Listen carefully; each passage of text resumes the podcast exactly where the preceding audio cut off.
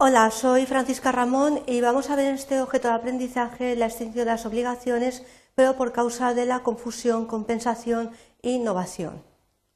Los objetivos son explicaros estas eh, últimas causas de extinción que se contemplan en el artículo 1156 del Código Civil, en el que nos vamos a centrar precisamente en la confusión, la compensación y la innovación. Los contenidos que vamos a desarrollar son los siguientes. Vamos a ver qué es la confusión y dentro de la confusión cuáles son las causas de la confusión, el régimen jurídico de la misma. Luego veremos la compensación y analizaremos cuáles son los requisitos, las excepciones, es decir, cuándo no se da el supuesto de compensación y cuáles son los efectos que tiene esta causa de extinción. Y por último nos dedicaremos a ver la innovación. Veremos el alcance de la innovación extintiva, cuáles son los requisitos de la misma y los efectos de esa innovación de tipo extintivo. Cuando hablamos de la confusión tenemos que hacer referencia a un precepto que es el artículo 1192 del Código Civil, que dice que se dará la extinción de la obligación a causa de la confusión de derechos cuando se reúnan en una misma persona los conceptos de acreedor y de deudor. Significa ello que van a coincidir eh, tanto sujeto pasivo y activo de una obligación en una misma persona, de tal manera que acreedor y deudor serán eh, la misma persona y en este caso la relación obligatoria no tiene ningún sentido, ya que es absurdo que una persona se pague a sí misma. ¿Cuáles pueden ser las causas de la confusión de derechos? Pues eh, pueden venir dado por eh, algún acontecimiento que suceda inter vivos y también eh, por razones mortis causa. Vamos a ver eh, cuáles son las distinciones entre estos dos supuestos. En el caso de que sea intervivos, un ejemplo de esa confusión de derechos eh, del acreedor y del deudor lo tenemos pues, en el caso de una empresa que tenga una forma societaria, una sociedad anónima o una sociedad de responsabilidad limitada que adquiera eh, una factoría o fábrica del mismo sector, de tal manera que no tiene sentido pues, que ambas partes sean la misma persona y entonces se produciría la confusión de derechos. Y también, por ejemplo, tenemos el caso en otro tipo de relaciones obligatorias, como por ejemplo en el caso del contrato de arrendamiento, en el que el arrendatario, por ejemplo, que adeude eh, pues algunas rentas, ejercita el derecho de retracto después de realizada la venta y se convierte en propietario del piso. Bueno, pues se adeuda algunas mm, rentas, eh, algún alquiler y ya es propietario, pues tiene poco sentido que a sí mismo se pague esas rentas de vida, ya sé que se ha convertido en propietario del piso. Pero, sin embargo, en el ámbito de, mortis causa encontramos los supuestos de confusión en los casos de sucesión hereditaria. Pues, por ejemplo, eh, padres e hijos el padre que concede en préstamo al hijo una cantidad de dinero y luego el hijo pues se convierte en propietario de ese, bueno, esa cantidad económica que le deja el padre en herencia, pues bueno, ya se convierte en, propietario de ese, dinero y tiene poco sentido ya eh, bueno, que se haya producido la deuda. Es la confusión de sujeto activo y sujeto pasivo en una misma obligación. Vamos a ver cuál es el régimen jurídico de la confusión que establece el Código Civil en este caso. Tenemos que tener en cuenta que, aun siendo la misma persona acreedor y deudor, no se va a dar confusión en el caso de patrimonios separados por disposición legal.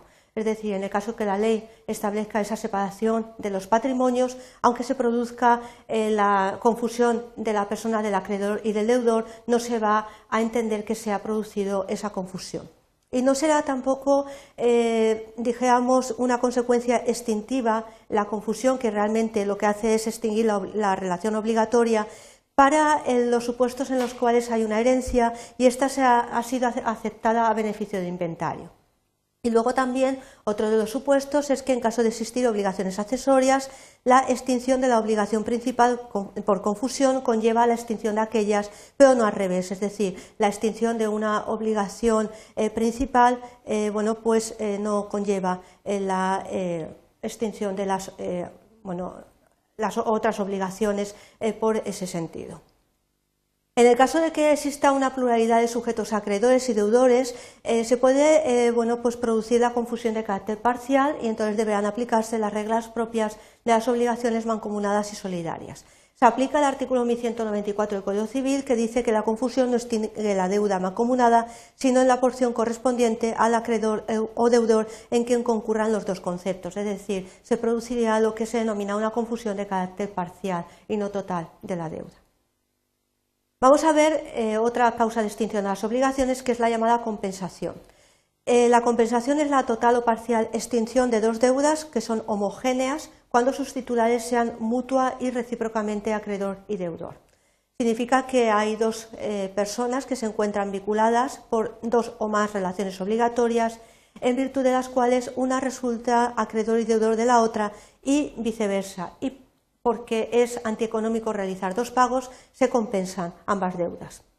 Tenemos que tener en cuenta que la compensación, por ejemplo, en los juegos con niños eh, se establece mucho, es decir, eh, yo te doy esto y te compenso lo otro que me debes. Esta eh, situación que no conocen el derecho, pero que sí que se produce, se establece en muchos supuestos. Eh, lo que se pretende es evitar el doble pago, ya que se considera que eh, la cantidad o valor concurrente son, eh, digamos, parecidos y además quedan, por ejemplo, extinguidas las obligaciones que pues no se exigen ya por parte del respectivo acreedor. En este supuesto de la compensación se aplicarían los siguientes preceptos del Código Civil, el artículo 1156, el 1202 y el 1194 de este cuerpo legal. Para que proceda la compensación se tienen que dar una serie de requisitos, es decir, no se va a producir, eh, digamos, en todos los casos, sino que tenemos que atender al artículo 1196 del Código Civil. Tenemos que tener en cuenta que cada uno de los obligados lo esté de forma principal y sea a la vez acreedor principal del otro. Es decir, eh, tiene que haber lo que se denomina reciprocidad entre una y otra persona en las condiciones de acreedor y de deudor y se pretende excluir, en este caso, lo que se denomina la posibilidad de compensación en deudores subsidiarios o en supuestos de representación. Además, ambas deudas que se van a compensar tienen que consistir en una cantidad de dinero o, siendo fungibles las cosas debidas, sean de la misma especie y también de la misma calidad si la calidad se hubiese designado. También se exige que las dos deudas estén vencidas, que sean líquidas y exigibles y que además eh, sobre ninguna de ellas haya retención o contienda que haya estado promovida por terceras personas y eh, notificada oportunamente al deudor. Hay un supuesto en los cuales no se da la compensación, que es el artículo 1200 del Código Civil. No se da cuando alguna de las deudas provenientes de depósito o de las obligaciones del depositario acomodatorio y tampoco en el caso de la obligación de alimentos a título gratuito.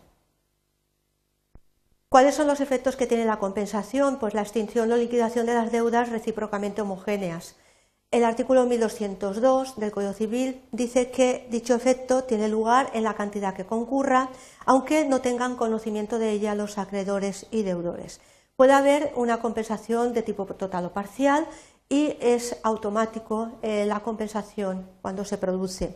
El artículo 1201 del Código Civil también nos indica de que si una persona tuviese contra sí varias deudas compensables, entonces se observará en la compensación lo dispuesto respecto a la imputación del pago. Por último, vamos a ver la novación. La novación de una obligación conlleva necesariamente la extinción de la, obligación misma, de la relación obligatoria, generándose una obligación nueva. En este caso hablamos de novación extintiva. El artículo 1156 del Código Civil lo contempla como una de las causas de extinción de las obligaciones, ya que se extinguen por novación. Y el artículo 1207 dice que cuando la obligación eh, principal se extinga por efecto de la novación, se contempla esta causa como eh, de extinción de la relación obligatoria. Sin embargo, hay que tener en cuenta que también la novación puede ser modificativa en el supuesto de que la alteración de la obligación no supone necesariamente su extinción, sino que se modifica eh, precisamente la obligación que preexiste. El artículo 1203 ha sido contempla diciendo que las obligaciones se pueden modificar y el artículo 1204 del Código Civil dice que para que una obligación quede extinguida por otra que la sustituya es preciso que así se declare terminantemente o que la antigua y la nueva sean de todo punto incompatibles. La alteración, por ejemplo, de los elementos y circunstancias de la obligación no conlleva necesariamente la extinción, sino la modificación. Vamos a ver cuál es el alcance de la innovación extintiva. Puede recaer sobre aspectos subjetivos o objetivos de la relación obligatoria. Si eh, se habla de innovación subjetiva, es cuando se produce la sustitución del acreedor o del deudor por otra persona diferente con intención eh, claramente de innovar, de cambiar es decir, extinguir la relación obligatoria primitiva u originaria.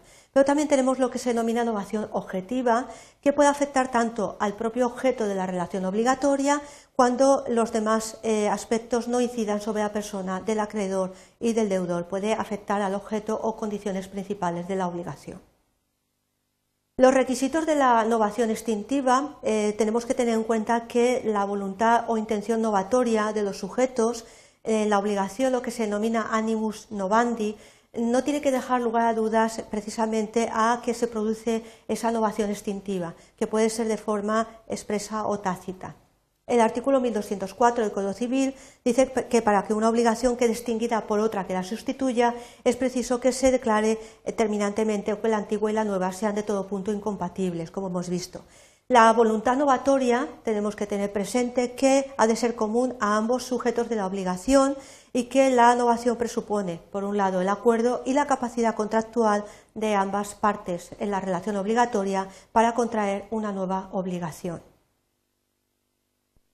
Tenemos también que tener presente que la obligación primitiva o originaria tiene que ser válida y, por último, el artículo 1208 del Código Civil dice que la novación es nula si lo fuere también la obligación primitiva, salvo que la causa de nulidad solo pueda ser invocada por el deudor o que la ratificación convalide los actos nulos en su origen.